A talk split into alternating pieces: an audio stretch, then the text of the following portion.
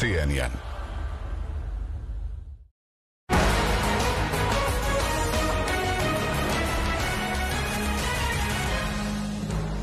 Olá, viva, boa noite, seja bem-vindo. Agora que se acabou o verão, voltaram os políticos ao ativo e a maioria absoluta juntou à Academia Socialista em Évora um palco para António Costa, na pele de secretário-geral, anunciar aos socialistas mirins e ao mundo um aperitivo das benesses que tem guardadas para o próximo Orçamento de Estado.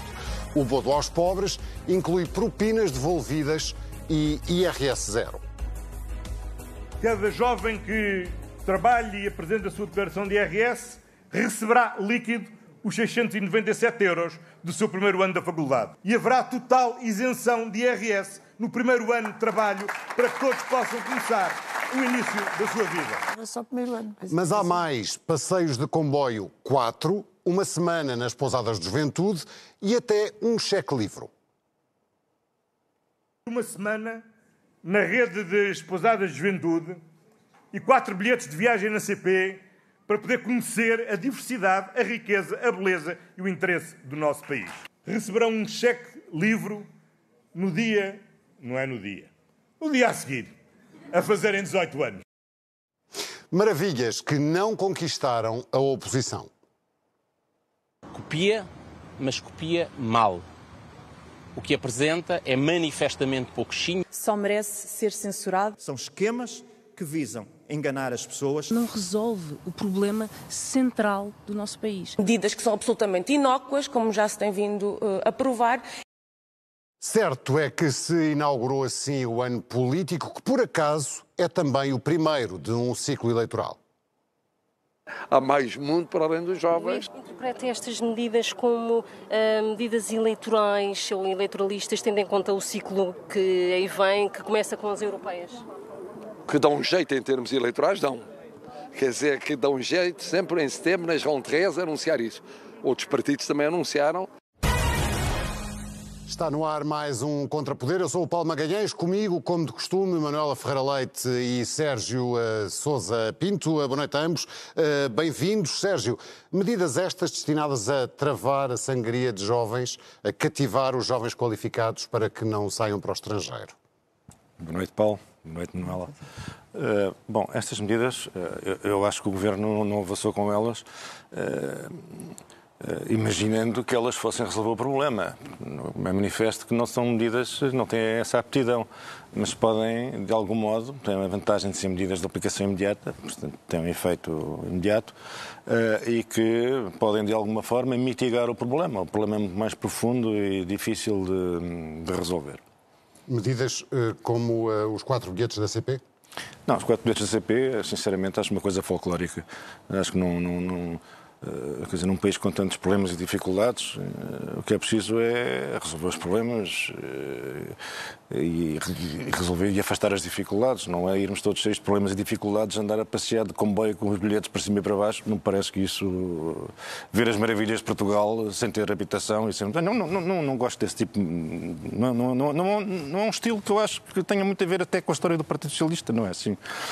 Não é assim que as coisas se fazem, mas posso estar enganado. Outras medidas são, são, muito importantes, algumas não foram referidas, como, por exemplo, a gratuitidade dos transportes públicos até aos 23 anos de idade. Acho que isso ajuda as famílias, porque não, não, não nos esqueçamos quem paga, quem financia a esmagadora maioria dos jovens, desde logo os estudantes, são as respectivas famílias. Portanto, isto é uma ajuda, e essa sim, isso é uma ajuda, não é? Uh, uh, as medidas fiscais, enfim, já, já há muito vem insistindo que que acho que são insuficientes. O país, o país tem uma carga fiscal exorbitante, os escalões não são atualizados, eh, eh, fala-se em baixar impostos, mas o problema com a baixa de impostos é que nós temos que acreditar que é preciso baixar os impostos. Se nós tivermos reserva mental, se nós quisermos fingir que baixamos e não baixamos quase nada, ou, ou baixar aqui para depois recuperar a receita por outro lado, porque verdadeiramente não acreditamos que é bom para, para, para as pessoas e para as famílias gerirem uma parte maior do seu rendimento e que vão geri-lo certamente de forma mais sábia do que, do, do que o Estado Estado. Se nós não acreditarmos nisto, as medidas uh, parecerão sempre insatisfatórias. Dr. Manuel Ferreira o Governo poderia fazer mais, apesar de haver medidas uh, uh, menos folclóricas, como diria o Sérgio Sousa Pinto, como por exemplo o IRS jovem? Bom, boa noite. Um, bom, eu acho que aqui não era uma questão de, de fazer mais ou fazer menos, era fazer completamente diferente. Eu acho que numa reunião com jovens, na situação em que o país está, na situação em que nós sabemos que os jovens, como os jovens veem o futuro, uh, deveria haver aqui um discurso de estímulo, de, de expectativa, de, de ambição. Uh, e para isso era necessário dizer mais alguma coisa do que, no fim, dizer uh, que isto está tudo mal, mas eu dou aqui uma ajudinha. Dizer... O, que é que, o, o, que é que António Costa devia ter anunciado mais? O que é que podia Olha, por exemplo, mais? por exemplo, se pegarmos na questão dos impostos, seria bom que ele tivesse falado, por exemplo, numa reforma fiscal. Agora, medidas pontuais sobre os impostos, então estas aqui relativamente aos, enfim, aos jovens, é quase que ridículo. Eu vou-lhe dizer porquê. É que o rendimento médio uh, do licenciado e com bacharelato Uh, o vencimento médio é de mil e não chega a 100 euros. E é inferior àquilo que era há oito anos. Portanto, uh, esta área de impostos que eu saiba praticamente não paga impostos. Hum. Porque não atinge o escalão de pagar imposto. Portanto, é uma dádiva absolutamente uh, fantasiosa, quer dizer, para enganar. Não é assim que se cativam os jovens, doutora? Oh, Paulo, eu acho que os jovens cativam-se. Primeiro, os jovens não são enganáveis desta forma. Depois, eu acho que nem as crianças, sabe? As crianças, quando recebem um pacotinho de bombons, como foi mais ou menos isto que foi dado aos jovens que lá estavam, eh, antes de os verem, antes de desembrulharem o, o pacote e verem que tipo de chocolate é que lá está, nem, não é por causa disso que ficam entusiasmados. E, portanto, se os jovens têm como perspectiva e acham que a sua vida se resolve durante dois anos ou três, baixar-lhe os impostos, que, por vistos, nem sequer atingiu o rendimento para os receber. Uh, portanto, se, se, acreditam nisso e se não têm outro tipo de ambição, uh, então realmente não vamos longe. Mas eu, é eu, pessoalmente, não acredito que haja algum jovem que tome uma decisão de não ir para fora, de não ir ganhar mais, de não ter outra perspectiva de vida, de não ter outra ambição, só por medidas desta natureza, porque elas são mais ou menos risíveis. E... Bom, eu, eh, eu, gostava de chamar a atenção para um aspecto que é o seguinte: o, a devolução das propinas, uh, pelo que percebi da peça, é o primeiro ano na faculdade, estava convencido que eram as propinas integrais correspondentes ao curso, mas pelos vistos é o primeiro ano da faculdade que é, que é, que é devolvido na altura em que o estudante entra no mercado de trabalho. Mas uh, fazer fé na peça, porque eu estava convencido de, de, outra maneira, de, diferentemente. Uh, seja como for, quem pagou as propinas não foram os estudantes, foram os pais dos estudantes. Na, na esmagadoria maioria dos casos, foram os, enfim, foram os pais que uh, financiaram o, o, as propinas. Eh, e depois o estudante recebe as propinas. Então, mas qual é o sentido desta voltinha? Quer dizer, então a família paga, o Estado recebe eh, e depois devolve ao, ao estudante é um aquilo que era o dinheiro da firma. Encorajamento para quê? Qual é o encorajamento? Não... É início de vida laboral, presumo eu. Também, mas vão dar o quê? Vão dar ao estudante o dinheiro do pai? Não, não, não, não percebo grandemente o que isto... Olha, eu só Acho... não estou muito preocupada. Desculpe. Não, não, diga. Eh, eu só não estou preocupada com esse tipo de pormenores pela simples razão de que eu fui procurar uh, a leitura destas medidas, portanto, fui ver onde estavam as medidas e fui lê-las, uh, e verifiquei, ao fim de um bocado de estar a ler, que em 2020 já tinham sido anunciadas medidas iguaizinhas a estas. E, portanto, uh, portanto eu estava a ler uns anos antes e não as que, estava, as que estão neste momento em. E, portanto, eu não acredito que alguma destas medidas vá para diante. De qualquer forma. Mas, mas só fazer um comentário. Eu, dizer, de um ponto de vista socialista, eu ficaria muito mais uh, convencido da bondade desta desta da gestão do dinheiro das propinas, se ele, em vez de ser devolvido, não à família, mas entregue ao estudante, se ele fosse todo canalizado para a ação social escolar. Isso sim, porque ainda temos, infelizmente, vivemos num país onde muitos jovens são afastados do ensino superior por razões económicas. E, portanto, se esse dinheiro é significativo, era, era, era destiná-lo todo à ação social escolar. Numa altura em que percebemos que para os estudantes deslocados já, já não é preciso ter dificuldades económicas. Quer dizer, a classe média, como é que financia hoje em dia um estudante deslocado em Lisboa, no Porto? É, é, é, é exorbitante. Portanto, quer dizer, eh, tomar uma medida desta, desta, desta natureza, mas canalizar os recursos para, para, para, para a ação social, para a ação social escolar, parecia-me uma medida mais, mais razoável. A parte de Leão uh, estará para chegar, aparentemente, com o Orçamento de Estado no mês que vem. Um, e o Ministro das Finanças já anunciou que haverá uma descida do IRS. Isso sim será algo, em princípio, o Sr. tem apelado várias vezes à descida dos impostos e o Sérgio Sousa Pinto também, isso será algo de mais um, importante para as famílias portuguesas? Eu pronunciar-me depois de ver qual é que é esse projeto. Porque uh, a alteração fiscal, uh, se ela é uh, canalizada no sentido de, das ajudinhas, o, o, instrumento fiscal não é para a segurança social. Hum. Não é um elemento de segurança social. É um elemento que tem intervenção não só na captação de receitas para fazer face a determinado tipo de serviços, como é algo que influencia muito as decisões de quem precisa de as tomar. Decisões de investir, decisões de ficar no país, decisão de sair. Portanto, influencia de tal forma essas, essas, todas essas decisões hum, que não se pode ficar por uh, umas mexidazinhas que, que aliviam ou não aliviam, ou que aliviam sem grande significado Portanto, depois de se ver quais são as Estás tão cético quando, quanto a doutora Manela? Bem, eu, eu, eu, tenho esperança que o Governo acredite na bondade e na necessidade uh, do desagravamento fiscal. Uh, e, portanto, que uh, não faça um desagravamento a fazer de conta. O Governo não, não, não, não, procedeu à atualização dos escalões. Vamos ver se o desagravamento fiscal ao menos compensa a receita adicional que obteve por via da não atualização dos escalões, porque senão estamos sempre aqui num jogo de sombras em que nada verdadeiramente muda e as pessoas começam a sentir que as coisas de facto não mudam. Ou seja, mas, Eu... mas o Presidente da República recordou que estamos no ano eleitoral um, e é normal que, que os governos um, usem os, os Uh, os meios que têm uh, nesse sentido. E a economia tem corrido bem ao Estado. Economia, vamos lá ver, economia, o que tem corrido bem ao Estado é as finanças. Uh, nós vivemos numa fase de grande prosperidade das finanças públicas, por razões que já temos aqui debatido e não vale, não vale a pena voltar a elas. E coisa diversa é a economia.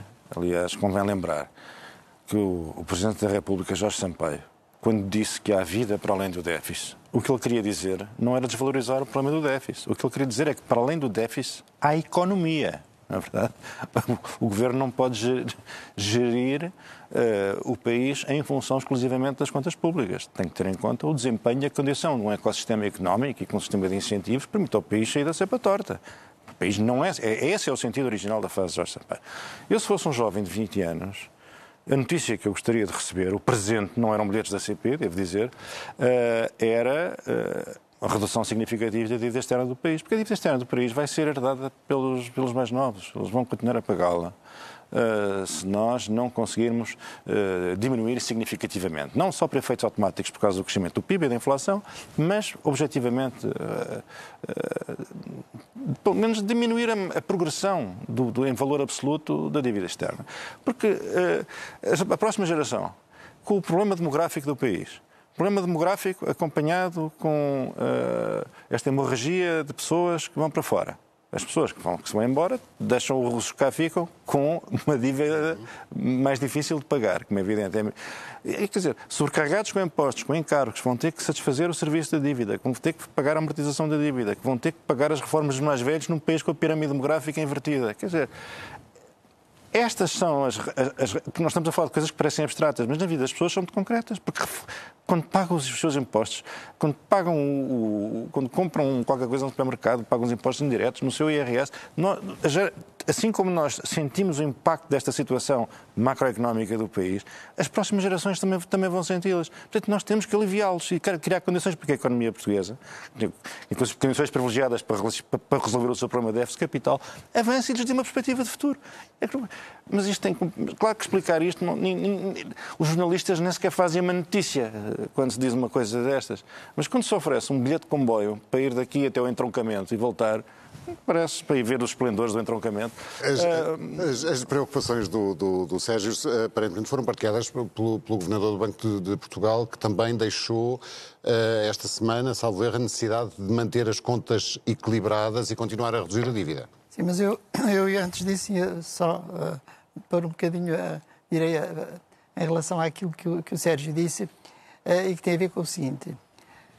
O montante da dívida em si está, tem aumentado e é grave e tem todas as consequências que disse, e muito bem. Uhum. Uh, mas a grande gravidade é o país não, não uh, a economia não crescer, não enriquecermos. Porque é evidente que se eu dever, uh, se estiver a dever mil euros a alguém, as pessoas olham para mim e não ficam muito preocupadas porque acham que, em todo caso, eu, mais sacrifício, menos sacrifício, consigo arranjar os mil euros. Mas se for uma pessoa que tenha, que saiba claramente que, que é abastada, então não ligam absolutamente nenhuma que ele deva mil euros. E, portanto, não é indiferente uh, o peso da nossa dívida exatamente na riqueza nacional, porque uh, estamos mais ou menos capazes de a satisfazer se estivermos a enriquecer. E é por isso que eu olho para a questão fiscal na ótica do seu papel no crescimento económico. Porque ao ter esse ao desempenhar essa função no crescimento económico, indiretamente está a desvalorizar o problema do montante em valor absoluto da dívida. Se nós olharmos só para a dívida e sem olharmos para o enriquecimento, realmente torna-se insuportável. Torna-se insuportável para nós, para as gerações futuras. Não sei como é que vamos pagar. É mas é nunca tal, iremos pagar se não enriquecermos. É a tal questão da economia, quer dizer, não pode ser só finanças públicas. Exatamente. A economia tem que ajudar a pagar a dívida, crescendo. Aliás, veja-se, por exemplo, o caso da, da, do grande susto de 2008. Na crise financeira de 2008, as condições de acesso ao crédito agravaram-se muito desde 2008. Mas não, evidentemente, para os setores mais favorecidos e mais ricos. Para esses há sempre crédito. Agora, a esmagadora maioria dos portugueses. Esses sabem que só se podem pagar. Mas é preciso é dar estes exemplos, estes exemplos práticos uh, para, para, perceber que, que isto não são abstrações, uh, são coisas muito concretas. Agora, pensemos, por exemplo, no problema dos mais bicudos que nós temos para resolver, o problema da habitação. Eu tenho verificado que o problema da habitação não é um problema português. A generalidade dos países do mundo ocidental estão com grandes problemas semelhantes ao nosso na habitação, por razões uh, nem sempre uh, iguais. Seja como for, os encargos com a habitação que ocorrem na Califórnia, ocorrem na Irlanda. Uh, na Irlanda, por exemplo, uh, as multinacionais, que por razões fiscais se sediaram na Irlanda, não é? que pagam impostos baixíssimos, por isso é que o PIB per capita irlandês não serve para nada como indicador, as pessoas não têm aquela riqueza. Uh, mas a quantidade de técnicos e de profissionais dessas multinacionais que foram viver para Dublin provocaram uma explosão dos preços e os irlandeses, por isso simplesmente, com, com PIB per capita exorbitante, não têm dinheiro para comprar casas. Quer dizer, estes fenómenos estão a ocorrer um pouco por toda a parte. O que, o que, o que não ocorre é, é o problema dos rendimentos e dos salários. A situação no plano da habitação, da escassez e da subida dos preços é análoga. Mas não há analogia nenhuma no crescimento económico, nos salários, no rendimento das famílias. A nossa situação é muito mais esperada. Portanto, quer dizer, nós não podemos resolver os problemas que os irlandeses não estão a conseguir resolver, ou podemos tentar resolvê-los e a única solução é construir, mas enfim. Agora, se o problema da habitação é difícil de resolver, por onde é que nós temos que convergir? Pelo crescimento económico e pelo aumento do rendimento das famílias e dos indivíduos. É única, esse é o caminho da convergência estrutural, não há outro. Não há, não há engenharias, não há magia portuguesa eh, nascida de um, de um cérebro sobredotado lusitano, não há nada, é tudo ilusões e operações. O que é preciso é resolver o problema estrutural, o que é que está a travar a convergência estrutural do país ao ritmo desejável e ao ritmo que seria natural, tendo em conta o nosso atraso, perceber essas razões, porque essa é, esse é o caminho que nós temos à nossa frente para resolver. Porque os outros, na habitação, vamos tentar aprender com a experiência alheia, porque todos estão mergulhados em grandes dificuldades. Estávamos a falar do, do Governador do Banco de Portugal, Soutora. Estamos e do falar... alerta que fez eh, na, na, esta semana. Sim, para mim é, é, é, enfim, é capaz de ter alguma explicação. Explicação essa que eu desconheço, porque hum, nestes anos todos que me lembro de, de, de seguir as notícias, nunca me lembro de ter havido um governador que, eh, do Banco de Portugal que faça um artigo de opinião. Hum. Uh, porque a opinião dele, fora daquilo que é uh, as suas verdadeiras funções, normalmente não são, no jornal, da, da, não, são, não, são, não são para os jornais e não se deve meter naquilo que não, que não é do seu ploro. Não é do seu pelouro aquilo que Mário Centeno referiu no seu comunicado? Muitas das coisas não. Devo mesmo dizer que algumas são afirmações que eu considero pouco rigorosas.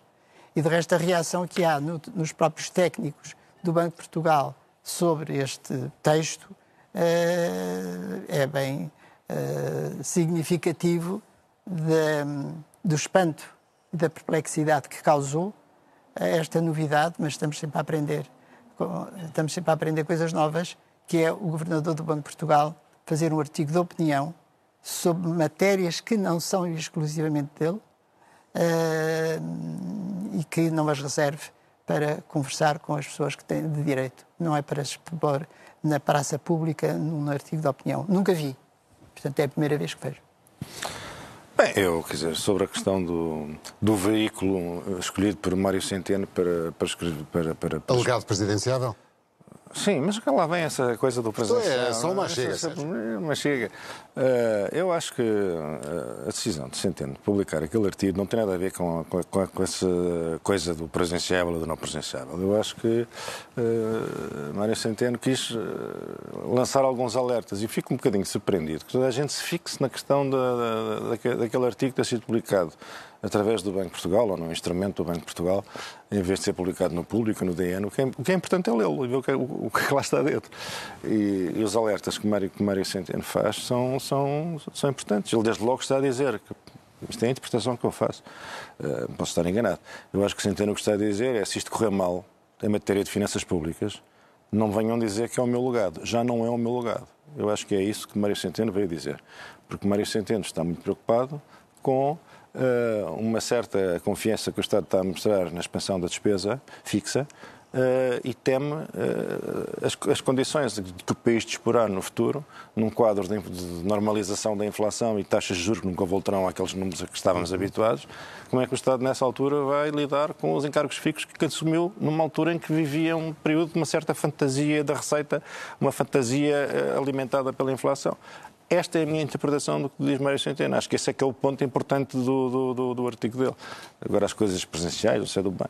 Eu também não vou para as questões presenciais, eu vou apenas para se o problema é um problema de legado e de defender o seu legado, eu considero que o legado dele é a destruição da administração pública. Pronto, hum, hum, não avancemos por aí, vamos eh, ao quem vota.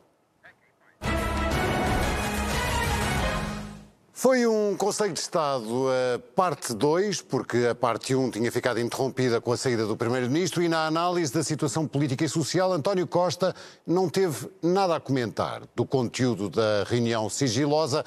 Tudo se soube poucos minutos depois de terminada. Quem nas últimas reuniões tem decidido fazer fugas seletivas presta um péssimo serviço às instituições, à democracia e ao Conselho de Estado. Foi possível haver notícias que me melindraram. O seu Primeiro-Ministro, quando ficou silencioso, não foi por nenhuma querela com o Presidente da República. E isso, para mim, só pode significar um amu do Sr. Primeiro-Ministro. As fugas de informação de reuniões do Conselho de Estado, que são eh, reuniões reservadas, são uma ofensa ao Conselho de Estado e aos conselheiros.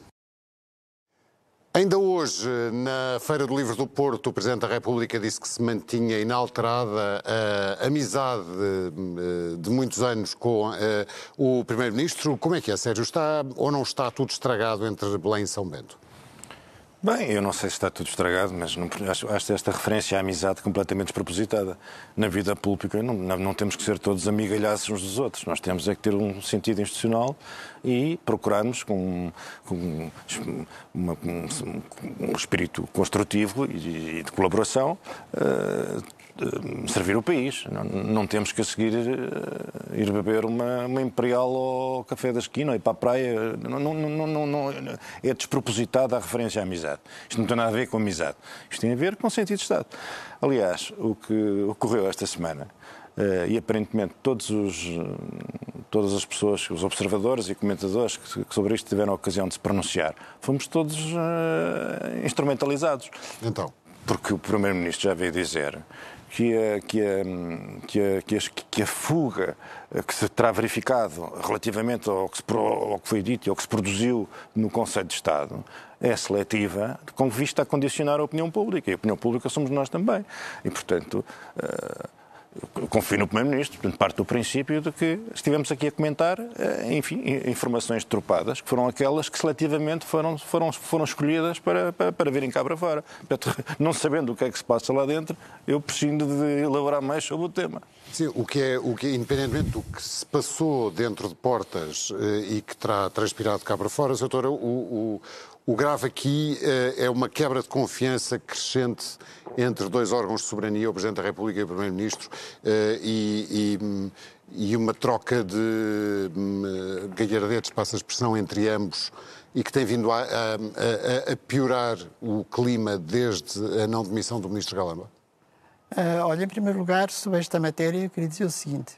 Uh, não sei de quem é a fuga de informação ou de quem teve a origem da fuga de informação, permite-me dizer que eh, quem fez a fuga de informação não tem sentido de Estado. Ponto número um. Uh, que aquilo que se passa no, no, no, Conselho de Estado não é suscetível. Mas a partir do momento em que soube, e em que soube que o Primeiro-Ministro não deu explicações, uh, portanto não falou, ou seja, todas aquelas críticas que lhe, que lhe terão sido feitas dentro do Conselho de Estado, de primeira vez não pôde responder porque enfim, tinha outros compromissos, uh, e depois da segunda vez entendeu que não devia responder, quer dizer, uhum. o que evidentemente numa reunião, seja ela secreta ou seja pública, em que o nosso trabalho, as nossas medidas são a ser questionadas, o normal é dizer, olha, está cheio de razão, vou tentar emendar, ou estou cheio de razão, vocês é que estão a dizer as neiras. Portanto, eu acho que isso que é o normal. Quando o Primeiro-Ministro toma a posição de não reagir, é um bocado a posição do vai falando que eu te ouço. Uh, e esse vai falando que eu te ouço, provavelmente vai ser o, uh, a postura que ele vai ter relativamente às coisas públicas dos quais ele sabe que é ele que tem a decisão na mão e que não se rala que, que digam o que é quer que pareça. E acha que. Eh, mas foi uma afronta ao Presidente? Eu não sei se é uma afronta ao Presidente, se é uma afronta ao... A doutora já foi conselheira de Estado uh, e, e, se calhar, no seu tempo também havia fugas de, de informação do... Não me lembro se houve alguma informação, nunca me lembro de tal é que ter acontecido. De resto, devo dizer que o motivo pelo qual eu saí do Conselho de Estado foi a meu pedido no dia em que fui eleita presidente do partido, porque entendi que efetivamente eram duas funções que não eram compatíveis. Uhum. Uh, portanto, tenho uma ideia do que é o Conselho de Estado uh, que não se coaduna de forma nenhuma com situações desta natureza. Uhum. Uh, mas eu acho que os órgãos são para ser respeitados eh, e por algum motivo, porque se é possível haver uma reunião em que, o, em que o Presidente da República junta aos seus conselheiros para os aconselharem sobre alguma coisa. Há uns que dizem e não há contra, eh, contraditório. Não há contraditório. Se há outros que ficam calados, então degrada-se a ideia de para que é que serve aquele, aquele órgão.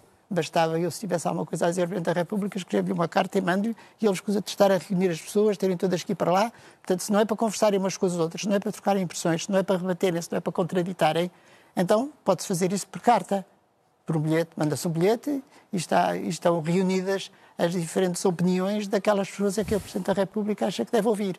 Uhum. Uh, eu acho que é preciso ter-se muito cuidado, muito cuidado, com o respeito pelas instituições. E esta instituição, boa ou má, tem as suas regras, tem os seus objetivos e, portanto, deve ser respeitada e ser uh, executada tal como é o, uh, o, que, o que a Mais Constituição lhe atribui. Sérgio diz. Não, eu, eu acho que o que correu especialmente, o que foi especialmente infeliz na, na, na semana passada, enfim, foi esta, este, este, este, incidente do Conselho de Estado, se é que se, se, pode chamar incidente, enfim, esta fuga seletiva relacionada com o facto do Primeiro-Ministro ter falado, ter aparecido na mesma semana em que o Primeiro-Ministro esclareceu que era um fazedor. Isso é que eu acho que correu muito mal, porque no, o quadro geral qual é? O que é que resulta daqui? O que resulta daqui é a ideia de que, bem, lá vai o fazedor que podia estar perfeitamente a fazer coisas, uh, ter com os faladores que não são fazedores. Portanto, o Conselho de Estado são faladores, a República é um falador, os deputados são faladores, quer dizer, todos os órgãos de soberania são faladores e só os órgãos de natureza executiva é que são fazedores. E que todos os outros. Cada um no seu galho, não, não, essa Primeiro-Ministro. expressão então é de nem vou pronunciar-me sobre isso.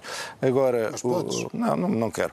Eh, agora, eh, realmente a ideia fundamental é, é essa, quer dizer, nós numa em democracia nós temos que perceber a importância eh, de todos os órgãos de soberania, os magistrados também não são fazedores, não têm nada para fazer, não têm funções executivas, no entanto são, são essenciais ao funcionamento do, do Estado de Direito, eh, o Presidente da República, o Segundo de Estado, quer dizer, esta ideia do fazedor. Aliás, eu lembro-me que no tempo do professor Cavaco Silva, o professor Cavaco Silva também gostava de cultivar a ideia que era um fazedor. Também, na, na época não era só fazedor, não sei se a Manuela se lembrará, também não era político. Não era político. E, Lembra-se com certeza. Lembra-se com certeza. E, portanto, quer dizer, isto é, um, isto é, uma, isto é uma, é uma rábula já velha, uma rábula velha, e que não acho que. Eu prefiro o, o tom pedagógico que a Manuela Ferreira Leite usou há pouco para descrever o relacionamento que deve existir e o respeito mútuo entre titulares do conflito de soberania, aqueles que representam o Poder Executivo e os outros que representam os outros poderes do Estado. Ainda assim pode ser mais um episódio, e eu pergunto, Sr. Doutora, eh, eh, o Sérgio ajudou à, à minha memória, pode estar a caminho eh, outra vez uma força de bloqueio, algo do que, do que se passou nos tempos de Mário, entre Mário Soares e, e Cavaco Silva? Ah, não vale a pena, acho que não vale a pena estarmos a Eu não sou capaz de especular, porque hum, ah, direi que as relações entre o Presidente da República e o Primeiro-Ministro ah, depende tanto, não só das situações que se enfrentam, como da eh, maneira de ser de cada um dos, dos protagonistas, não podemos comparar o, o professor Marcelo e o António Costa com o professor Cavaco e o Dr. Mário Soares. Quer dizer, são duas, dois grupos, dois pares que não têm nada a ver, cada um deles, eh, com, com, com os atuais protagonistas. Aliás, na altura, se não estou em erro, a força de bloqueio era o Tribunal de Contas, não é? Eh, Era uma das forças Era uma de das bloqueio. forças de bloqueio. Era uma das forças de bloqueio. Ahm, eh, portanto, Mas não eh, temo que isso possa acontecer, a degradação constante entre das relações entre Presidente e Não, Primeiro-Ministro? não creio que elas se tornem pelo menos públicas. Eu acho que o máximo que pode acontecer é exatamente aquilo que eu disse há pouco, que é o Presidente da República dizer uma coisa e o, e o Primeiro-Ministro achar vai falando que eu te ouço. Portanto, esta tempestade há de passar. Esta pequena Eh, tempestade. Se, se não passar, eh, É mau. é mau. Ficamos à É espera. mau para o país. Bom, então avançamos, vamos para as moções.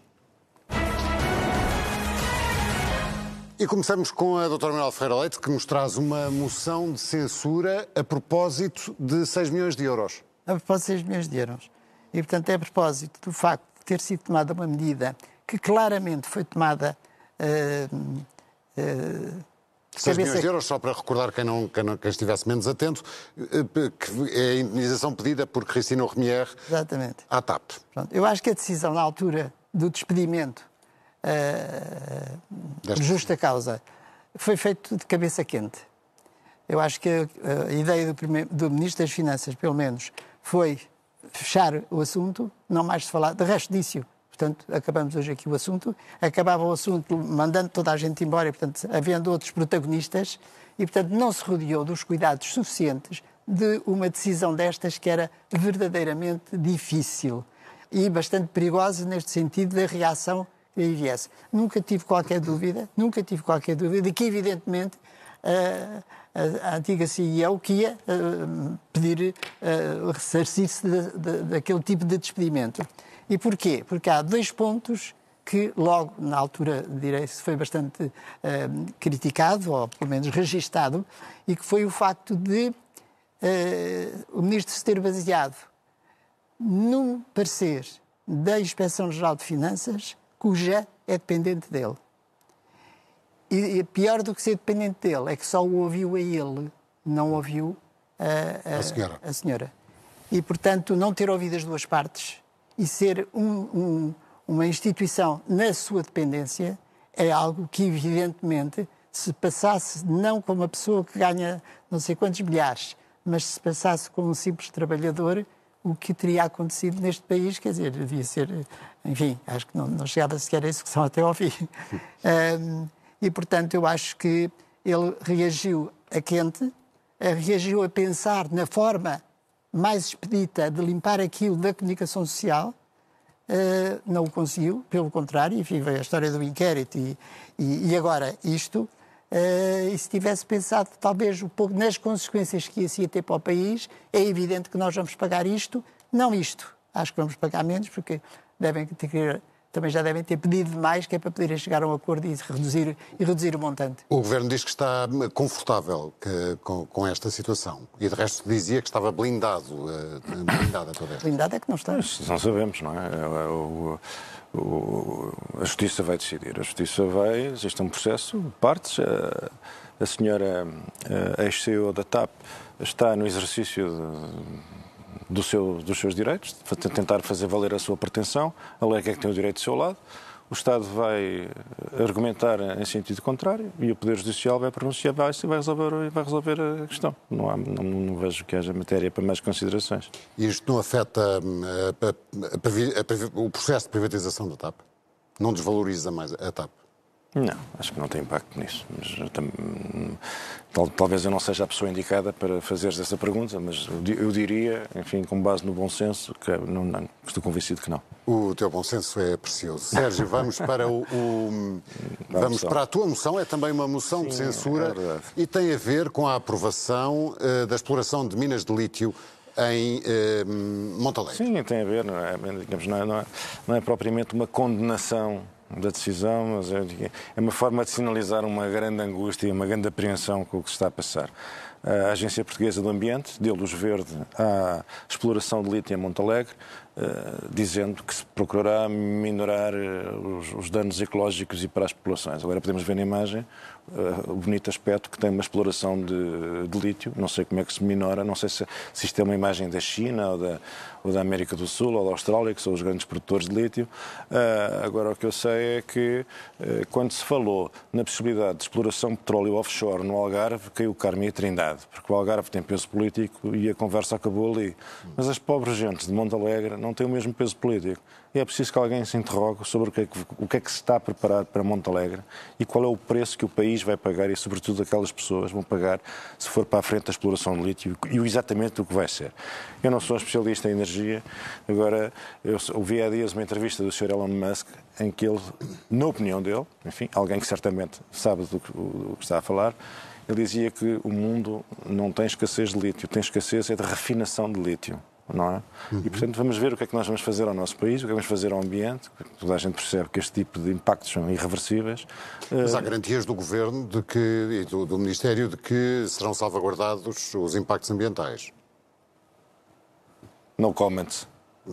Continuas cético eh, em relação a estas garantias? Não, estou desejoso que Portugal deslumbra a humanidade com as novas uh, minas de lítio que parecem o parque do Yellowstone. Não, é? não, isso não existe. Aquilo vai ser uma, uma enorme agressão à paisagem uh, uh, e temos que analisar muito bem as, as, vantagens que se podem extrair dessa atividade económica, a penosidade delas para o país para, para, eh, e, e, e, sobretudo, para, para, as populações. É, o que me espanta é que quando o problema se colocou em relação à exploração offshore, no meio do mar, no Alentejo, apareceu logo um consórcio de banhistas indignados.